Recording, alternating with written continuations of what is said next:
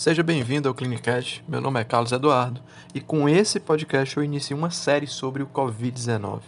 Há poucos dias houve o Congresso Médico uh, contra o Coronavírus, organizado pela Abramed. Foi um congresso de mais de nove horas que reuniu diversos especialistas abordando todas as áreas do conhecimento, em sua maioria, do, na, no enfrentamento contra o coronavírus. E se você quiser saber um pouco mais sobre a doença, sobre uma revisão temática e algumas atualizações mais recentes, continue aí no nosso podcast.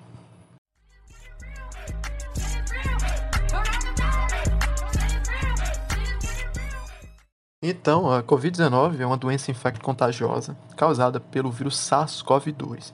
Esse termo SARS vem de uh, síndrome respiratória aguda grave e o CoV de coronavírus. Esse, esse numeral 2 ele é referente ao segundo SARS-CoV, porque a gente já teve uma uma epidemia anterior, que foi, aconteceu em 2002 na China, uh, pelo SARS-CoV e pela similaridade entre ambos, esse ficou cunhado então como SARS-CoV-2. Os coronavírus, no geral, eles são conhecidos desde meados da década de 60 e acabaram recebendo esse nome porque em sua superfície existe a presença de glicoproteínas que se assemelham bastante com espículas, uh, dando a ideia de coroa do latim corona. É uma doença que eu posso definir como espectral, isso é, é uma doença que parte desde indivíduos assintomáticos com resfriados leves até mesmo síndromes respiratórias, agru, uh, respiratórias graves que podem levar a uma doença crítica. Quanto à epidemiologia, a gente sabe que antes dessa epidemia existia já bem consolidado em nosso, em nosso grupo populacional diversas doenças causadas pelo coronavírus. A principal são resfriados. A gente estima, mesmo que não haja diagnóstico laboratorial muitas vezes, porque parte de uma gripe que muitos médicos falam apenas como virose, que 10% de todos os resfriados são causados por essa família de vírus, junto com o vírus respiratório, rinovírus, influenza, mas no geral, as, os resfriados causados pelo coronavírus eram leves, no máximo moderado, então não tinham assim tanta relevância do ponto de vista de morbidade, mas de prevalência sim. Então, esse vírus já era muito conhecido por nós, apesar de não haver necessidade de ter sempre uma confirmação laboratorial. O que mais assustou a humanidade foram as crises que uh, essa família de vírus causou. Em 2002, a gente teve uma, uma crise na China pelo SARS-CoV, que é o, posso dizer hoje que é o SARS-CoV-1, e aquela epidemia ela disseminou por mais de 12 países na Ásia. É, em 2012, surgiu outro vírus da família, que é o MERS-CoV, que é ocorreu no Oriente Médio, que leva a sigla do, do seu nome, iniciando na Arábia Saudita. Engraçado que em 2015 existe uma outra crise também pelo MERS, de um viajante que acabou retornando do Oriente Médio, uh, e ocorreu na Coreia do Sul. A gente teve 200 infectados, cerca de 36 óbitos, deu um pequeno susto. E agora, 2020, com o SARS-CoV-2.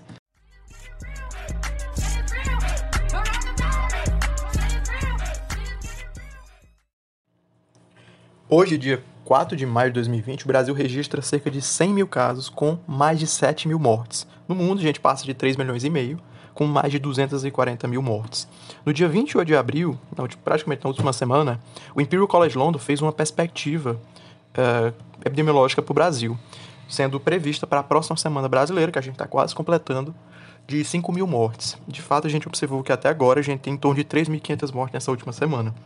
Então, não está muito distante disso, não.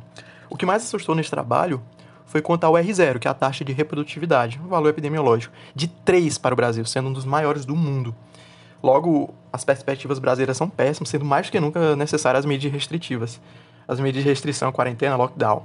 Hoje o Brasil é o quarto país com maior número de mortes por dia, atrás apenas dos Estados Unidos, Itália e Reino Unido. E o curioso é que a gente não aprende com história. Na gripe espanhola de 1918, 1919, foi feito um estudo comparando duas cidades americanas, que foi de Filadélfia e de São Luís. O povo da Filadélfia, junto com seus governantes, uh, fizeram um jogo inflexível quanto à quarentena, demoraram para atender mobilização social e a cidade registrou um boom de óbitos, uh, com mais de uma crise, com mais de uma, de uma grande curva que retornava, subia, porque o povo não adotava uma medida de restrição uh, efetiva. E quando comparado com São Luís, que rapidamente se mobilizou, rapidamente houve afastamento social, houveram poucos números, embora tenha havido outro pico, só que com um valor menor conseguiram se controlar. Isso é principalmente importante porque o serviço de saúde consegue, consegue abarcar a quantidade de pacientes internados. No Brasil, a gente verifica, principalmente por modelos de propagação de vulnerabilidade de regiões, que a principal maneira de disseminação do vírus é vista por malha aérea. E isso foi visto principalmente nos mapas de vulnerabilidade, de vulnerabilidade de Minas Gerais e do Rio de Janeiro. Portanto, isso é um dos grandes indicativos que o lockdown ele pode ser efetivo. Uh, porque nessa forma eu encurtaria o período de, de epidemia, de pandemia, na verdade, e acabaríamos com essa celeuma. E isso é um argumento muito, muito rico, porque a questão da economia ser afetada com a quarentena é uma falácia. Porque a continuidade por si da crise, continuar essa confusão, vai afetar a economia indefinidamente. Então, a única forma da gente tratar a saúde quanto a economia no país é dando fim a essa pandemia e não há nada cientificamente além de quarentena e restrição.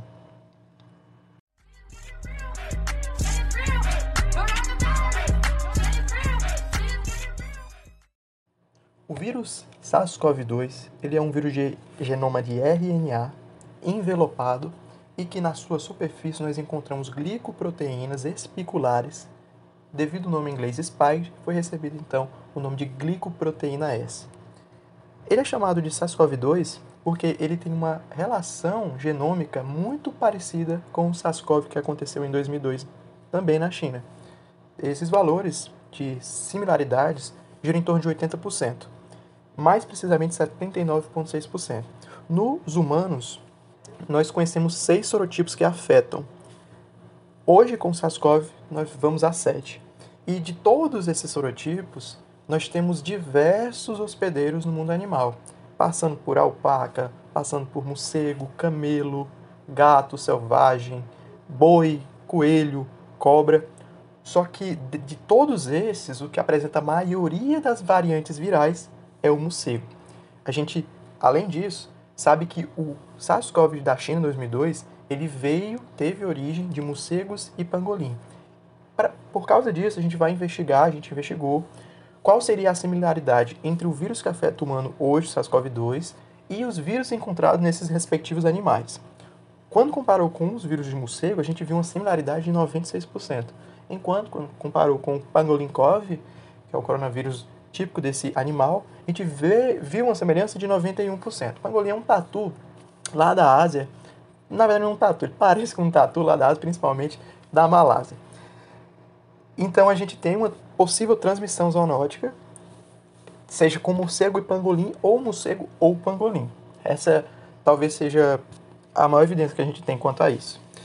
Isso aconteceu por quê? Basicamente por uma transmissão entre interespécies acentuada propicia eventos de recombinação genética que contribuem então para a emergência de novas cepas, que infelizmente podem ser altamente transmissíveis, como esse é o caso, ou altamente mortais, como foi o MERS, como foi o SARS antigo, que tiveram uma mortalidade maior do que essa que a gente está vivenciando. E como é que se dá a transmissão desse vírus?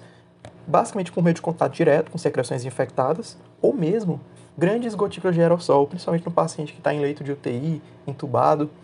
E o principal risco de transmissão sintomática é ali por volta do quarto, quinto dia de sintoma.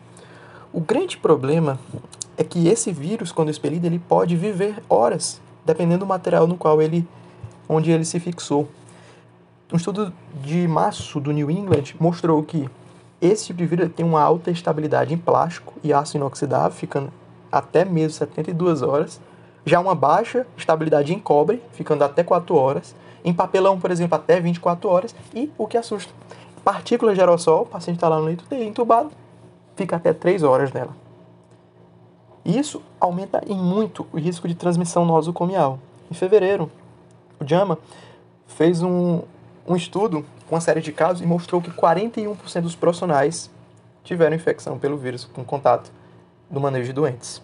Então, a partir daí, começaram a se acentuar as medidas de EPI, as medidas de proteção. A gente fez o face shield, é óculos, é tudo. Isso tudo é importante para evitar esse risco de transmissão hospitalar. Por, por essa condição de fixar assim, materiais, por passar muito tempo, a gente tem esse conselho imperativo de lavar sempre as mãos, lavar os objetos com álcool 70%, certo? E uma coisa que uh, deixa o pessoal com muita dúvida é se pacientes assintomáticos, sem sintomas, podem levar à transmissão da doença. Antes disso, é importante a gente entender dois conceitos: o de transmissão pré-sintomática e o de transmissão assintomática. Transmissão assintomática, eu acho que todos sabem, é uma transmissão onde o paciente não desenvolve doença nenhuma, o paciente tem uma confirmação laboratorial, mas não passa, não tem sintoma e nem passa. Será que é verdade? Será que por ele não ter sintoma ele não passa? Possivelmente o, o, Covid-19 sim, ele passa. Claro que numa proporção menor do que aquele paciente que está expelindo ali em fase sintomática, mas sim, ele passa. O outro conceito é de transmissão pré-sintomática. O que significaria isso? Paciente ele vai vir a desenvolver. Vamos supor que eu sei o futuro, amanhã eu vou desenvolver o coronavírus, já estou com ele no meu organismo. Hoje, antes de eu desenvolver, eu transmito? O que as evidências mostram aqui. Primeiro que o número de estudos é pequeno, então uh, é, não dá para a gente fechar de, de fato, transmite. Segundo, que os estudos são vinculados a viés, né? Inclusive um estudo da China mostrou que em 12,6% dos casos a gente tinha um relato de transmissão pré-sintomática. A gente acha que isso talvez esteja tendo uma, um valor a mais, talvez não seja isso tudo, mas isso é típico de pesquisa, típico de, de sujeitação a viés. Um outro estudo foi de Singapura, que mostrou que 6,4% dos pacientes tinham uma, um relato de transmissão pré-sintomática, possivelmente com um pico maior de possibilidades em 1 a 3 dias antes de iniciar o sintoma, ou seja, quanto mais se aproxima do momento sintomático, maior a chance de transmitir, mesmo que ele ainda não esteja sentindo nada, certo? Bom, existem outras vias de contágio, por exemplo, contato, uh, fecal. Interessante que foi verificado em fezes, por exemplo, o vírus, mas a gente não tem certeza é, sobre a potencialidade desse tipo de via transmiti-la. Transmissão vertical é possível, a gente já viu relato de bebê que nasceu, mas já com anticorpos da mãe, já um pouco mais protegido. Uh, diferente de transmissão intrauterina, que a gente descartou até então, e no leite materno, a amamentação não tem problema nenhum, não se observou o vírus. O tempo de incubação, no geral, gira em torno de 4 a 14 dias, na média de 4 a 5, mas já tem relatos de casos, já vimos, até 24 dias, tá? Bom, o R0, que é aquela taxa de reprodutibilidade vista no estudo do Imperial College London, no geral ela varia de 2.7, 2 para 3, e ele verificou naquela pesquisa que no Brasil a gente tinha uma taxa já de 3 certo? Com maior taxa de transmissibilidade no terceiro, quarto, quinto dia de sintoma. Quanto à taxa de ataque do vírus, o que a literatura mostra é em torno de 30 a 40%, ou seja, taxa de ataque é quantas pessoas é, dos expostos ao vírus vão ser de fato afetados, ter sintomas e tudo mais. Bom, se eu tiver que configurar um local de risco para a transmissão do vírus, sem sombra de dúvida são os clusters, os aglomerados, as caixas de repouso, as casas de repouso, como a gente viu em Nova York, viu em Washington. Inclusive tem um estudo em Washington, King County, onde a gente teve 167 casos em três semanas. 167 casos em três semanas numa casa de repouso, onde 101 deles foi em residentes, 50 foi em profissionais e 16 foi em visitantes a taxa de mortalidade nos residentes, que no geral eram pacientes com hipertensão, mais idosos, com a média de idade de 80 anos, foi de 33,7%, a taxa de mortalidade, enquanto os profissionais nenhum morreu, visto que normalmente são profissionais de saúde, têm uma, idade, uma idade mais jovem, não tem muitas doenças. Teve um estudo na Sardinha, uh, na Sardinha, na Itália, que mostrou que entre os profissionais de saúde essa taxa foi de 0,7%, ou seja, a taxa de mortalidade ela depende do, da faixa etária que afeta e se aquele grupo existe comorbidades ou não, como a gente já sabe que é divulgado em mídia, a gente já está cansado de ouvir, na é verdade. Mas perceba que, sem sombra de dúvida, que os riscos são individualizados. O paciente que pega coronavírus certa certa condição é diferente daquele paciente jovem, daquele paciente adulto que sem, não tem doença. Portanto, a medicina baseada em evidência, aquelas estatísticas cabais, elas perdem a força e entra aqui o feeling experiência médica, o feeling, a experiência clínica do médico, para é, de fato perceber se aquele paciente merece uma droga alternativa, que ainda estão em teste, tem seus efeitos colaterais, certo? Então, para isso, a gente está aqui. Bom, e quanto à fisiopatologia, como é que o vírus lesa o organismo do paciente? Bom, a gente sabe que o SARS-CoV-2 ele entra ou pela mucosa, ou pelo, pela mucosa nasal, pela conjuntiva até mesmo, e dentro do organismo ele tem tropismo a partir daquela espícula presente em sua superfície pelos receptores da ECA2, aquela enzima lá da angiotensina, angiotensinogênio, é, que é muito presente, sabe onde? Nas células alveolares do tipo 2 do pulmão.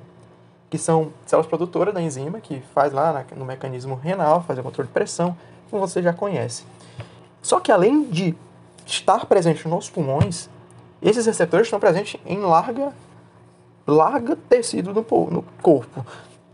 Trato gastrointestinal, endotélio vascular e até mesmo no coração. Tanto que essa do coração é, leva-nos até a relação da, do fator de risco do cardiopata. Inclusive, coronavírus, no estágio mais avançado, ele pode levar a infarto, injúria cardíaca aguda. Então, conectando-se a esse receptor, o vírus vai liberar o seu RNA dentro do citoplasma dessa célula infectada e vai utilizar, assim como os outros vírus, classicão, o aparelho celular para se replicar. Vai começar então a produzir proteínas que vão alterar o sistema imunitário do hospedeiro. Depois disso, de replicar, já usou, já já banhou na célula, ele se exterioriza, explode a célula, que a gente chama de fenômeno de apoptose, e vão para outras células do corpo. Vai para sangue e vai para os outros tecidos, onde tiver receptor ele vai adentrar. Portanto, o mecanismo de lesão mais provável do coronavírus é via apoptose. Bom, sabendo disso, e aí ele saiu já. Ele passou por essa fase inicial, que é essa fase de infiltrar e replicar, e ela dura em torno de cinco dias. E os principais sintomas nesses primeiros cinco dias, conforme a fisiopatologia, é linfopenia, é febre e tosse seca, basicamente. É aqui que a gente pode ter um papel importante dos antivirais. É por isso que algumas pesquisas elas não estão tão adequadas, porque utilizam antivirais numa fase mais avançada. Tanto que a gente faz uma classificação, que eu vou deixar até um post para vocês no Instagram, de que no, na fisiopatologia do coronavírus nós temos três fases. Essa primeira já citada, que é a fase inicial de replicação viral com sintomas brandos.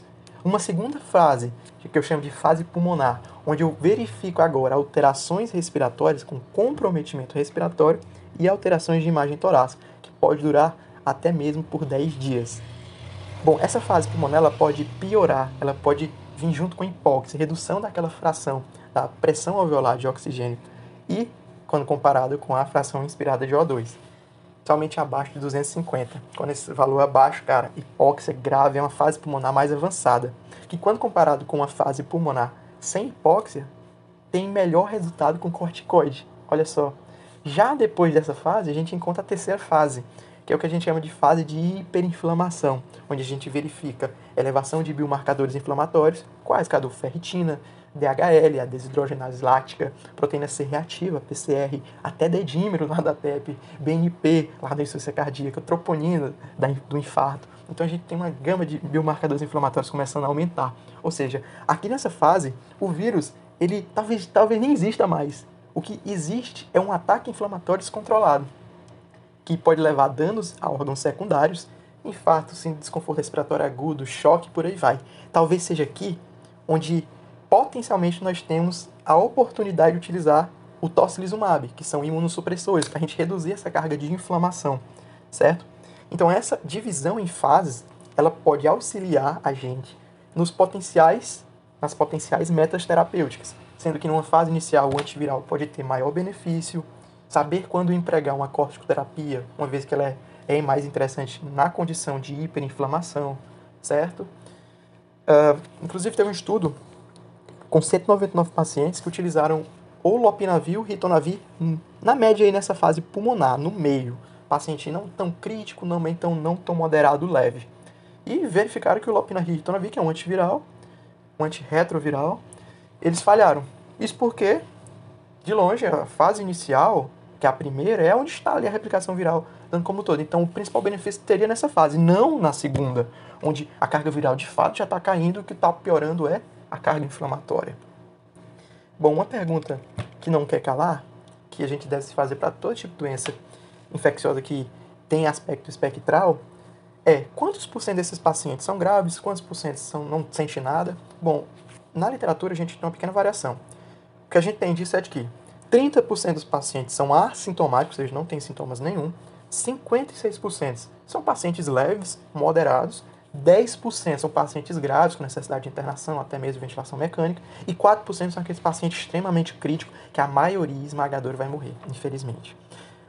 O British Medical Journal da, do Reino Unido ele fez uma publicação em março, onde ele estudou 3 mil casos de pacientes infectados num vilarejo na Itália.